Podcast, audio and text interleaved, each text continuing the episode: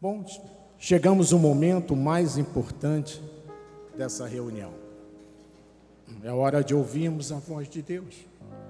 E eu convido os amados a abrirem as suas Bíblias no livro de João, no capítulo 10, versículos 10 e 11. João 10, versículos 10 e 11.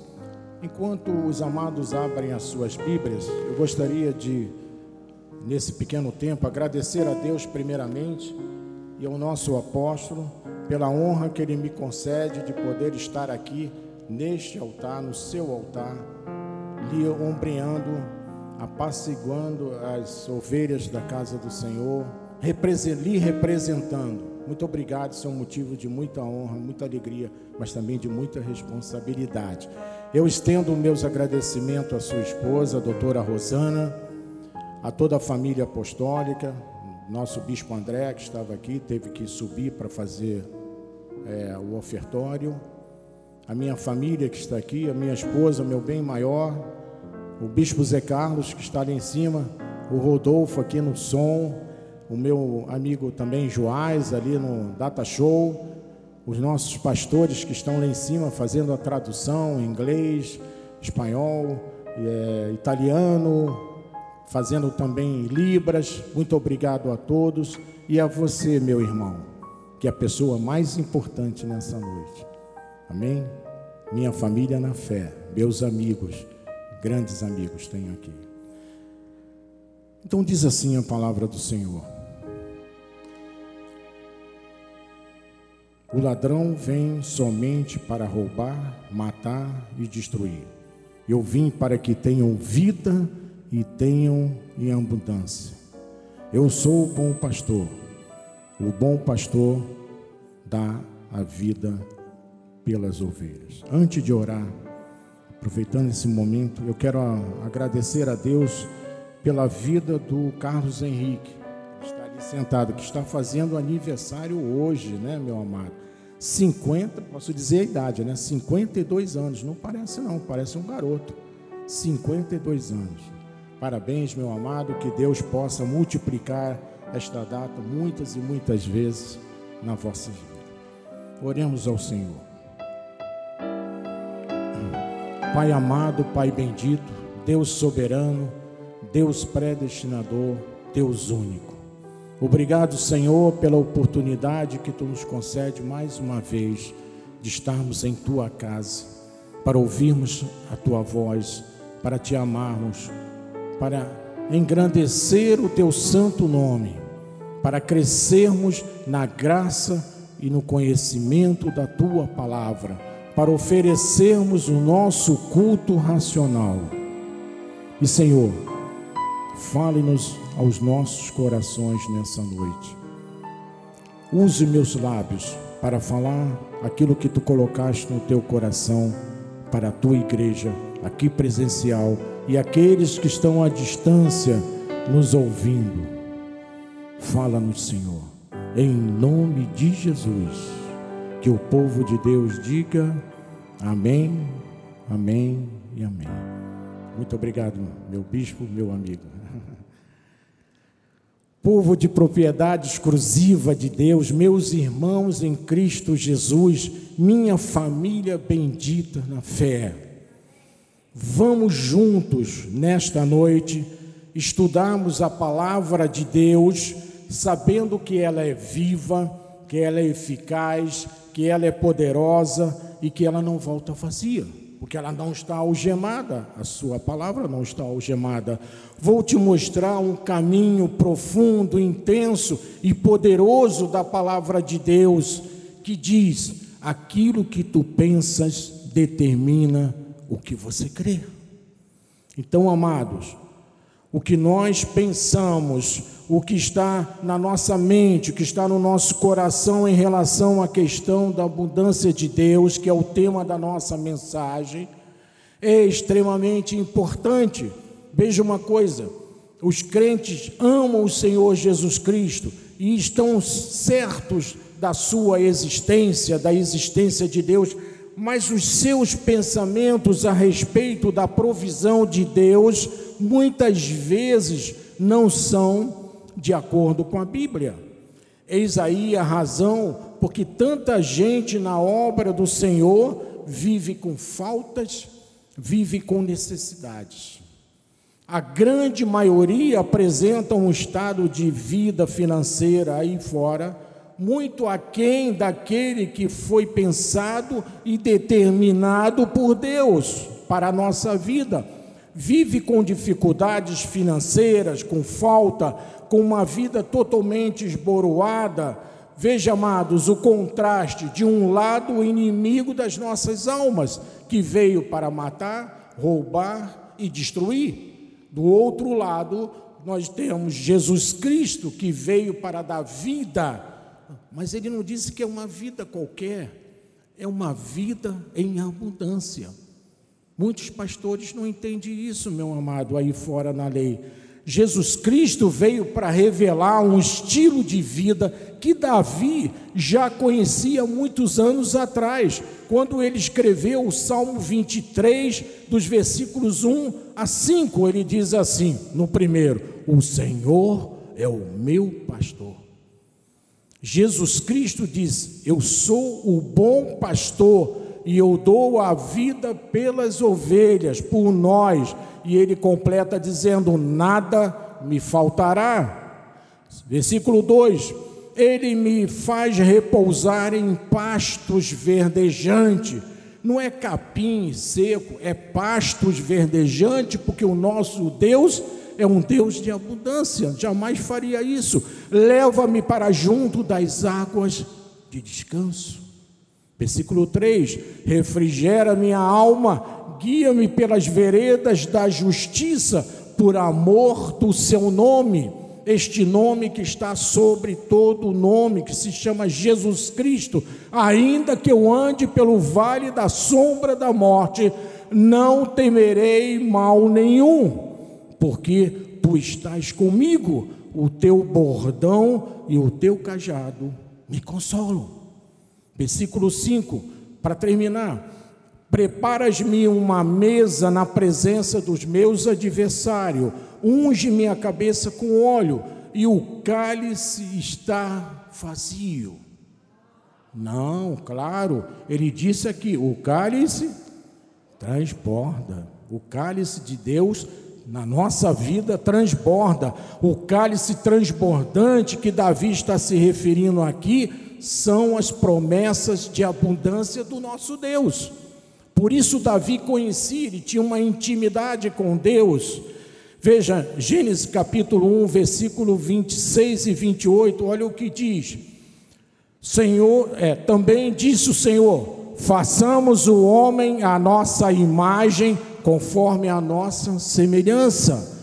Olha, você foi criado por Deus à semelhança dele. Nós somos a imagem do Deus. E ele termina dizendo: tenha ele domínio sobre os peixes do mar, sobre as aves dos céus, sobre os animais domésticos. Agora, o mais importante, você domine sobre toda a terra.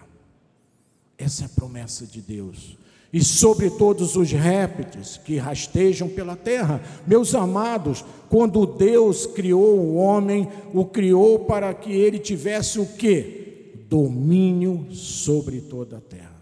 Está escondidinho ali no versículo. Domínio sobre toda a terra, amado. Isso é a abundância de Deus na nossa vida. Já no versículo 28, ele continua dizendo: E Deus os abençoou e lhe disse: Sede fecundos, multiplicai-vos, enchei a terra, sujeitai-a, dominai-a sobre os peixes do mar, sobre as aves dos céus e sobre todo animal que se rasteja pela terra. Ou seja, dominar sobre tudo. Quando podemos é, viver, não podemos viver com faltas e com necessidade, se o Senhor estabeleceu esta abundância desde a criação do homem, do mundo. Ele nos fez para dominarmos sobre tudo. Como podemos duvidar dessa promessa? Olha, quando nós lemos João, capítulo 10, versículo 10, lá no texto inicial, ele diz: "O ladrão vem para somente o que? Roubar, matar e destruir", ou seja, para prejudicar. Mas Jesus Cristo disse: Eu vim para que tenham vida, e vida em abundância. Tenham vida em abundância. Foi que Jesus veio para isso. Ele não veio para trazer vida de pobreza, de falta, é de abundância. Nós temos que ficar com a palavra de Deus, meu amado, no nosso coração e na nossa mente. Deus, quando nos chamou, chamou para a sua obra, ele já nos abençoou nos deu a capacidade de dominar, de sermos fecundos, de multiplicarmos, de enchermos e de nos sujeitarmos a Ele. Deus nos concede, não nos concede pequenas porções, amado. Ele dá a totalidade da sua bênção. Por isso, o cálice, o cálice é transbordante. Agora, nós precisamos abordar uma questão problemática. Você pode dizer assim: bispo, por que a mentalidade coletiva no Brasil é de pobreza? Por quê? Onde começou esse problema? Olha, eu vou dizer o que o nosso apóstolo tem dito à igreja. A religião oficial do Brasil sempre privou o povo de viver em abundância. O catolicismo sempre fez o povo acreditar em voto de pobreza sempre induziu o povo a uma vida de sacrifício como uma norma para se agradar a Deus. Amados, o que a religião oficial do Brasil ensina é totalmente contra a natureza de Deus, pois o Senhor disse que veio para abençoar e veio para dar vida em abundância, não para trazer pobreza, humilhação para os seus filhos, e sim para dar essa vida de abundância. O nosso apóstolo tem lutado, lutado muito para quebrar essas barreiras, essa mentalidade, esse espírito de escravidão, de terceiro mundo. O nosso Brasil é o país mais rico do mundo, longe dos outros. O nosso solo é rico em minérios valiosíssimos. As nossas terras são agricultáveis, dão durante o ano todo, são férteis. Nós não podemos acreditar nisso, amado. A Bíblia diz que nós não devemos nos conformar com este século. Veja o que diz em Mateus capítulo 14, vamos ler do 14 ao 20. Aqui se passou algo muito interessante com Jesus Cristo e seus discípulos, que nós podemos tomar como exemplo para a nossa vida atual. E ele diz assim no 14: desembarcando, viu Jesus uma grande multidão, compadeceu-se dela e curou os seus enfermos. Versículo 15: Ao cair da tarde, vieram os discípulos a Jesus e lhe disseram: O lugar é deserto e vai adiantado a hora. Vai adiantado a hora. Despede, pois, as multidões para que, indo pelas aldeias, comprem para si o que comer. Veja, os discípulos de Jesus, ao perceberem que a noite estava se aproximando, tentaram persuadir a Jesus para que ele despedisse a multidão, para que cada um desse um jeito de arrumar comida pelas aldeias, para que não sobrasse para eles essa tarefa.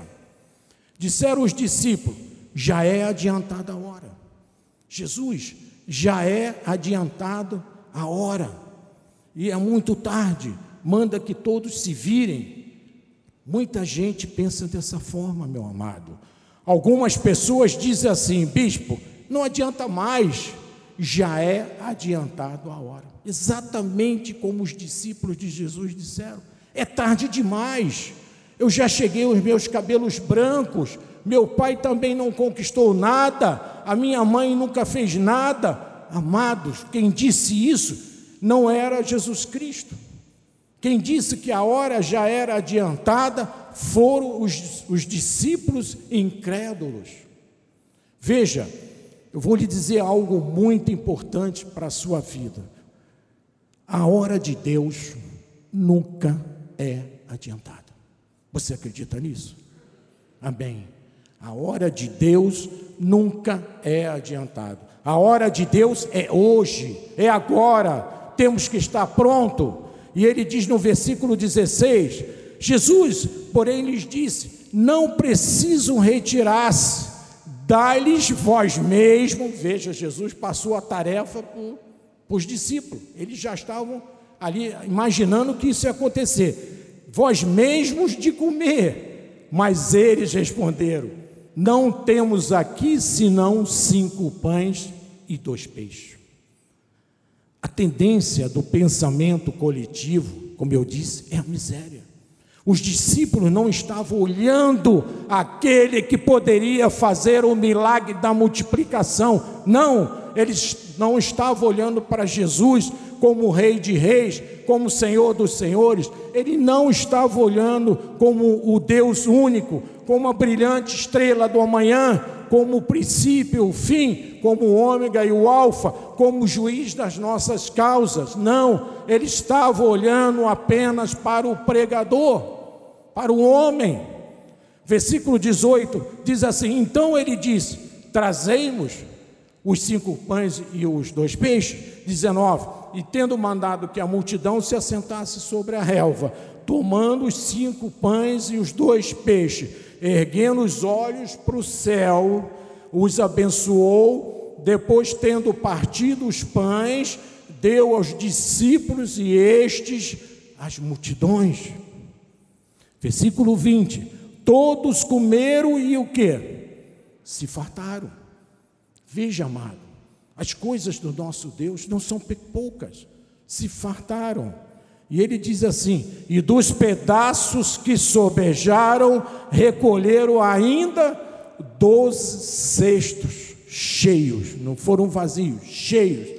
Veja, com cinco pães e dois peixes, ele alimentou uma multidão, uma grande multidão, e ainda sobraram doze cestos cheios. Que coisa maravilhosa!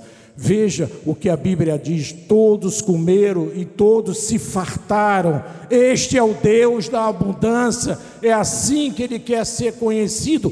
O Senhor não é um pai que se pedir é, peixe, ele dá cobra, que se pedir pão, ele dá pedra. É o Deus da Bíblia é este: comeram e se fartaram e ainda sobejaram doze, doze, não foi umzinho ali, leva para janta, não, foram doze cestos cheios. Amém, né? Glória a Deus. Quando Deus se envolve na vida de um cristão, se engaja numa, na vida da pessoa totalmente, mesmo que a pessoa receba um salário mínimo, haverá sempre sobra, haverá sempre fartura, meu amado. E não diga como os discípulos disseram, já é adiantada a hora, Jesus. Eles queriam, ó, ir embora, largar todo mundo para lá. Não importa, você pode começar agora a fazer um projeto de vida para daqui a 10 anos. Não é adiantada a hora, é sempre a hora de Deus. Amado, tu, vocês têm feito projetos de vida com Deus? Eu tenho uma neta que tem um projeto para daqui a três anos ela fazer concurso para o IME. Ela quer fazer engenharia no, no IME. É difícil, mas ela colocou isso como propósito de Deus. Ela só tem 15 anos. Você não deve se deixar induzir pelas palavras dos discípulos. Já é adiantada a hora, Jesus. Vamos embora, largar essa turma toda aí. Não, não é assim. Não vai dar. Mande que cada um se vire. Mas Deus não quer que cada um se vire Deus quer que nós desfrutemos daquilo que é o nosso direito. Amado, quais são os pensamentos que devemos ter a respeito de Deus? Quão grande é o teu Deus? Eu quero dizer nessa noite que Jesus Cristo é ilimitado, Ele é poderoso, Ele é infinitamente mais do que nós podemos pensar ou pedir. Para muitas pessoas ele é limitado, mas à luz da Bíblia, ele pode fazer todas as coisas e viver em nós.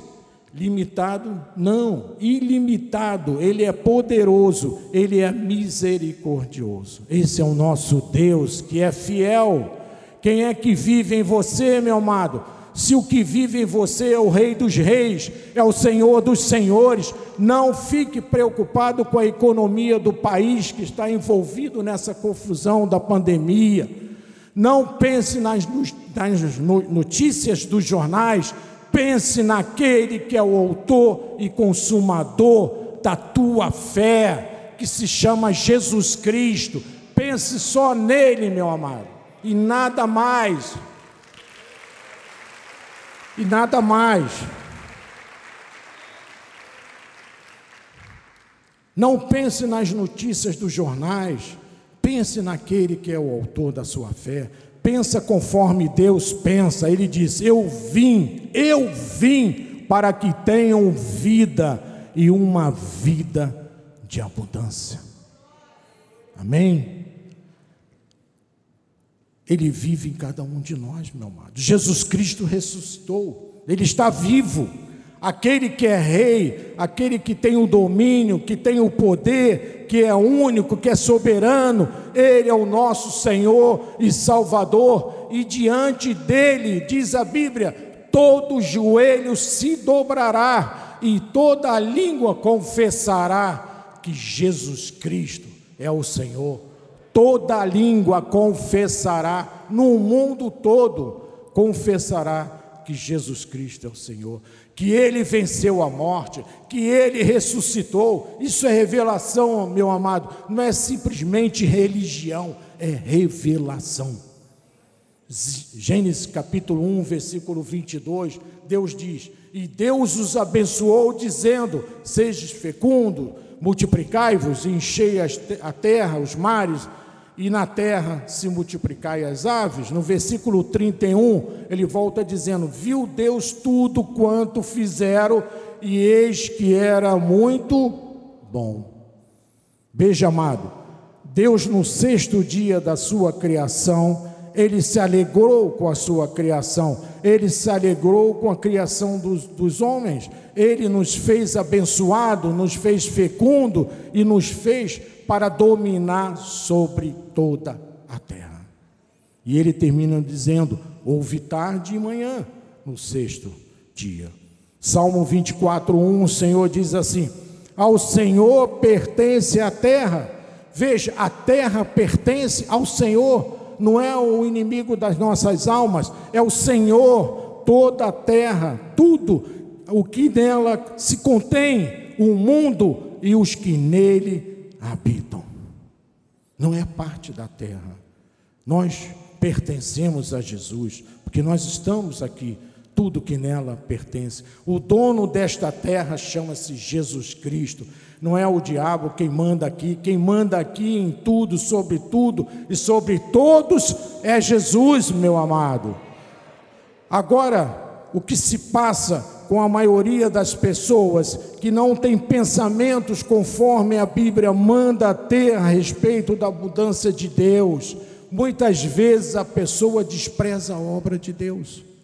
Essas pessoas se esquecem da promessa que Deus fez em Ageu, no capítulo 2, versículos 7 e 8, ele diz assim no 7: Farei abalar todas as nações e as coisas preciosas de todas as nações virão e encherei de glória, é de glória, de poder, esta casa, esta igreja, eu digo, a igreja Cristo vive, está sendo enchendo de glória, diz o Senhor dos exércitos, versículo 8: Minha é a prata, meu é o ouro, diz o Senhor dos exércitos, não sou eu que estou dizendo foi Deus que disse ao povo judeu através de Ageu. Devemos ter no nosso coração que o nosso Deus é um Deus da prata, do ouro, como disse ele a Ageu. É o Deus que veio para nos dar abundância. Salmo 84, 11, ele diz: Porque o Senhor Deus é sol e escudo, o Senhor da graça e glória nenhum bem sonega aos que andam retamente nos seus caminhos, retamente. Como Deus poderia deixar um filho que anda retamente, que anda nos caminhos de Deus, não ter dinheiro para pagar um aluguel, para sustentar a sua família, para a educação dos seus filhos, para a vestimenta, para a comida, seria uma contradição. Que Deus seria este? Que bom pastor teríamos nós se Deus sonegasse aos que andam retamente? Vamos começar a pensar uma coisa como a Bíblia pensa, meu amado. Veja em Mateus 6, versículo 33, o Senhor diz assim: Buscai, pois, em primeiro lugar, como eu disse no dízimo, nos voltarmos primeiro para Deus, buscar em primeiro lugar o seu reino e a sua justiça. Aí sim, quando nós fazemos isso, o que, que acontece? E todas estas coisas, todas, eh, Deus sempre usa esse adjetivo, todas estas coisas vos serão acrescentadas. Quando buscamos o reino em primeiro lugar, o reino de Deus, tudo que nós precisamos nos é dado por Deus. O homem não tem coisa alguma se não for trazido do alto. Amém? A segunda revelação de Deus que eu quero trazer nessa noite, que vamos estudar, está em Deuteronômio capítulo 8, versículos 17 e 18, que diz assim no 17. Olha só, prestem atenção. Não diga, pois, o teu coração, a minha força e o poder do meu braço me adquiriram estas riquezas. Não diga isso nunca, amado. Que foi você que adquiriu, que foi a força do seu braço. Não diga isso nunca, foi Deus que te deu. E ele diz no versículo 18: Antes, antes de qualquer coisa, te lembrarás do Senhor teu Deus, porque é Ele, é Ele o que dá força para adquirir riqueza. É Deus, amado, que nos dá força, é Deus para confirmar a sua aliança que, sobre juramento, prometeu aos teus pais, como hoje se vê. O Senhor está dizendo, amado, que Ele não é contra a prosperidade, pelo contrário, eu quero o meu povo tenha riqueza, como ele disse aqui no versículo, a religião diz o contrário. As pessoas se esquecem que é Deus que faz. Veja o que ele disse em Oséias capítulo 13, versículo 5 a 6. Ele diz assim no 5: Eu te conheci no deserto, em terra muito seca. O que será isso que Deus diz? Antes de termos o um encontro com Jesus Cristo, a palavra de Deus diz que vivíamos mortos em pecados e delitos. Vivíamos como? Em um deserto, em uma terra muito seca. Antes de encontrarmos Jesus. Veja agora no versículo 6. Quando tinham pastos, eles se fartaram, e uma vez fartos, abençoados, ensoberbeceu-lhes o coração, por isso se esqueceram de mim. Antes de virmos para a igreja, olha como era a nossa vida: deserto, terra seca, não havia nada, pecado. Quando fomos alcançados por Deus, o que, que a Bíblia diz? Passamos a ter pastos fartos, como acabamos de ler aqui no versículo 6 pastos farto, como é as coisas de Deus. Tem que haver fartura na, minha, na nossa vida, na vida do salvo, do temente a Deus. Este é o processo de Deus, antes terra seca, palha, tudo seco, uma vez em Cristo. Fartura, pastos verdejantes, como disse aqui, paz, vida abençoada, Agora, o problema é que algumas pessoas, ao se fartarem, como ele diz aqui, se esqueceram muitas vezes de que Deus é o provedor da abundância. Deus é o provedor. Deus não é contra a abundância, ele é contra a pessoa que normalmente, quando se fartam, se esquecem dele. Uma pessoa pede para que o pastor ore por ele, para que ele consiga comprar uma casa de praia. Deus o abençoa, dá a casa de praia. E aí eles não vêm mais à igreja. E o pastor pergunta: onde está aquele irmãozinho que pediu para orar? Ah, ele não tem tempo mais de vir à igreja. Ele tem que ir todo final de semana para a casa dele, para cuidar da casa. Veja, isso é que não agrada a Deus. Ageu capítulo 1, versículos 6 e 10 explica isso, que eu acabei de dizer, de, diz no versículo 6: Tendes semeado muito, recolhido pouco, comeis, mas não chega para fartar-vos, bebeis, mas não dá para saciar-vos, vestir-vos, mas ninguém se aquece. E o que recebe salário, recebe-o para pô-lo num saquitel furado. Versículo 7 ele diz: Assim diz o Senhor dos Exércitos: considerai o vosso passado. Versículo 8: Subi ao monte, trazei madeira e edificai a casa, que aqui é o templo, é a igreja, dela me agradarei, agrade, agradarei e serei glorificado, diz o Senhor. Versículo 9: Esperastes o muito, e eis que veio a ser pouco, e esse pouco, quando trouxeste para casa, para minha igreja, eu como um assopro o dissipei. Por quê? Ele vai explicar. Diz o Senhor dos Exércitos: por causa da minha casa, que permanece em ruínas. Veja, ao passo que cada um de vós corre por causa de sua própria Versículo 10, ele completa dizendo: Por isso os céus sobre vós retêm o seu orvalho e a terra os seus frutos. O que Deus está mostrando é que Ele dá capacidade para a pessoa ter, e na hora da pessoa retornar para Deus o que lhe pertence, a pessoa se fecha, a pessoa se tranca. Deus é contra a ingratidão, que o povo judeu sempre teve com ele, pois o Senhor sempre deu muito e o retorno a ele sempre foi pouco. O que Deus quer com a sua igreja hoje em dia, no novo pacto, Deus quer a igreja viva na sua plenitude. Amém? A nossa igreja Cristo vive, vive na plenitude de Deus. O nosso apóstolo nos tem ensinado para termos cuidado, porque há uma parte que é de Deus, que nós devemos retornar para Ele, como prova do nosso amor e a nossa submissão a Ele, são os nossos dízimos e as nossas ofertas, e o nosso envolvimento com a obra do Senhor. Amém, amados?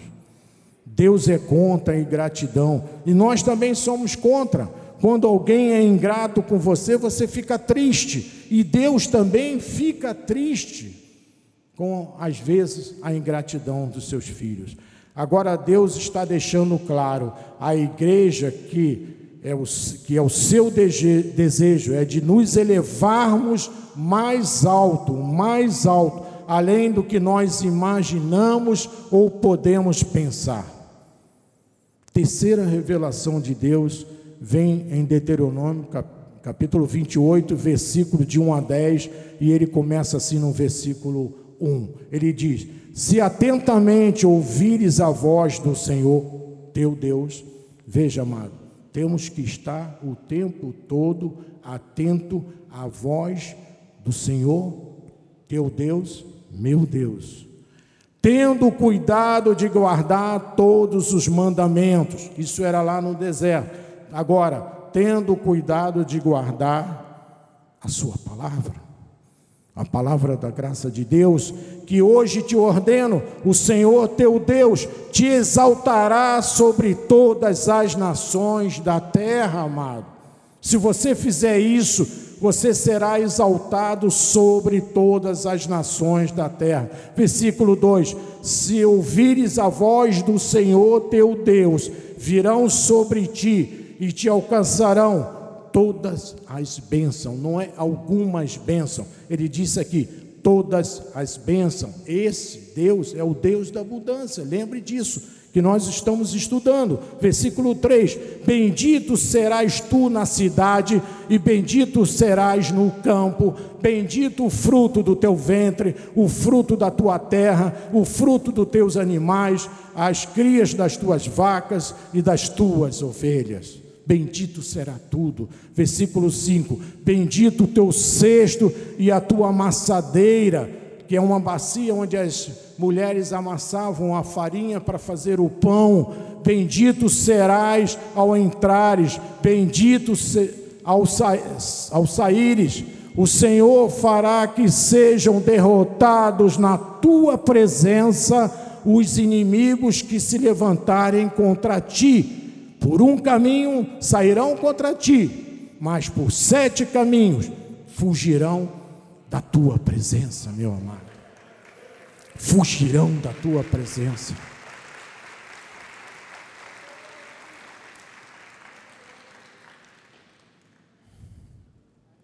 Versículo 8: O Senhor determinará que a bênção esteja nos teus celeiros e em tudo, tudo o que colocares a mão, as tuas mãos, e te abençoará na terra que te dá o Senhor, teu Deus. Versículo 9: O Senhor te constituirá para si em povo santo, como te tem jurado, quando guardares os mandamentos do Senhor, a palavra do Senhor, teu Deus, e andares aonde?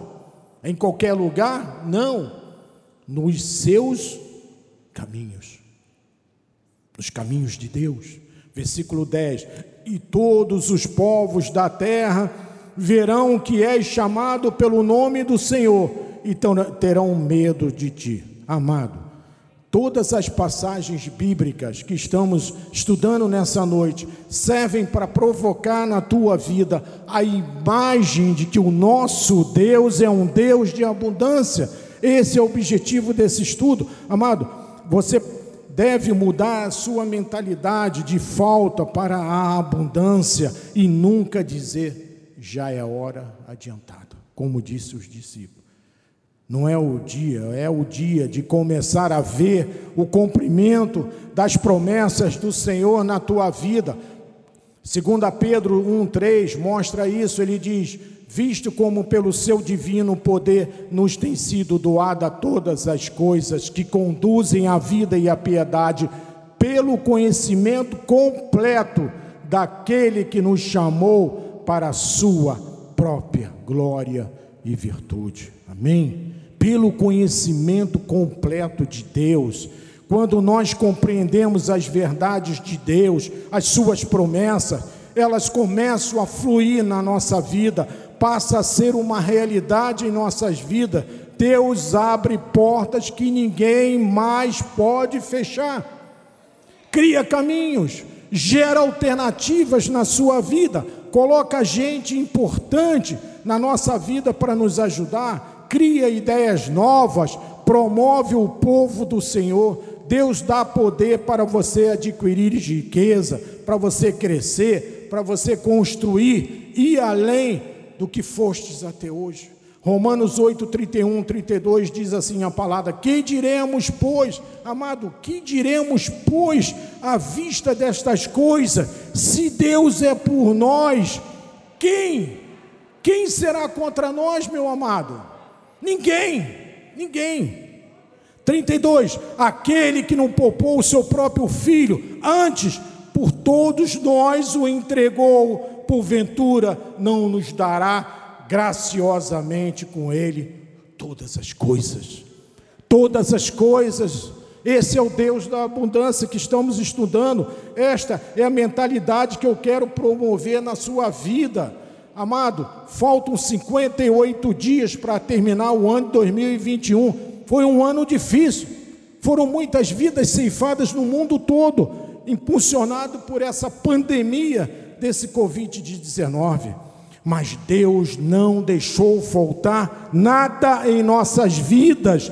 A promessa trazida à igreja pelo nosso apóstolo Miguel Ângelo na virada deste ano, que Deus iria restaurar tudo aquilo que ele valoriza nas suas vidas, está se cumprindo, a despeito de todos esses problemas.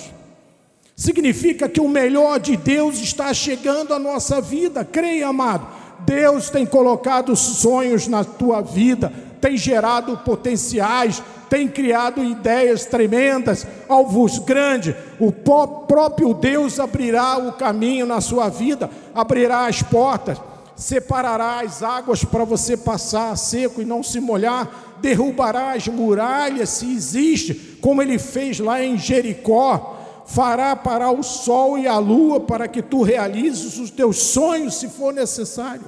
Diga glória a Deus, por favor, amado. Isso tudo é para você, amado. É para mim. Você que entrou aqui, ou que possa estar nos assistindo pelas mídias sociais, está atravessando fortes tempestades, dificuldades em sua vida, que sai um diagnóstico médico sombrio, problemas financeiros, problemas familiares, ameaça de um advogado, saiba que hoje Deus está mudando toda essa situação, pela tua confissão e pela tua fé. Pela tua fé, amado.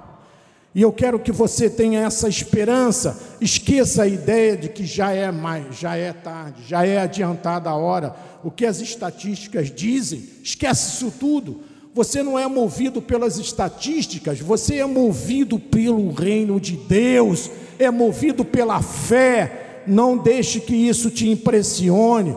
Vamos ficar com a Bíblia, o que a Bíblia fala, porque eu estou dizendo isso, porque eu também tenho sonhos, eu também tenho projetos, assim como você. Vou dizer uma coisa importante: os teus sonhos que foram colocados por Deus no teu coração, serão todos realizados.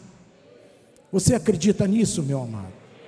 Amém. Diga, eu creio, eu creio. Onde influenciar toda a tua família e onde afetar todas aquelas pessoas que estão à sua volta. O nosso apóstolo também tem sonhos. Ele quer seis antenas aí na frente. Temos uma, serão seis. A nossa cadeia de rádio FM, teremos a nossa televisão tudo isso são sonhos que Deus colocou no coração do nosso apóstolo. Eu vou te dizer uma coisa importante, amado.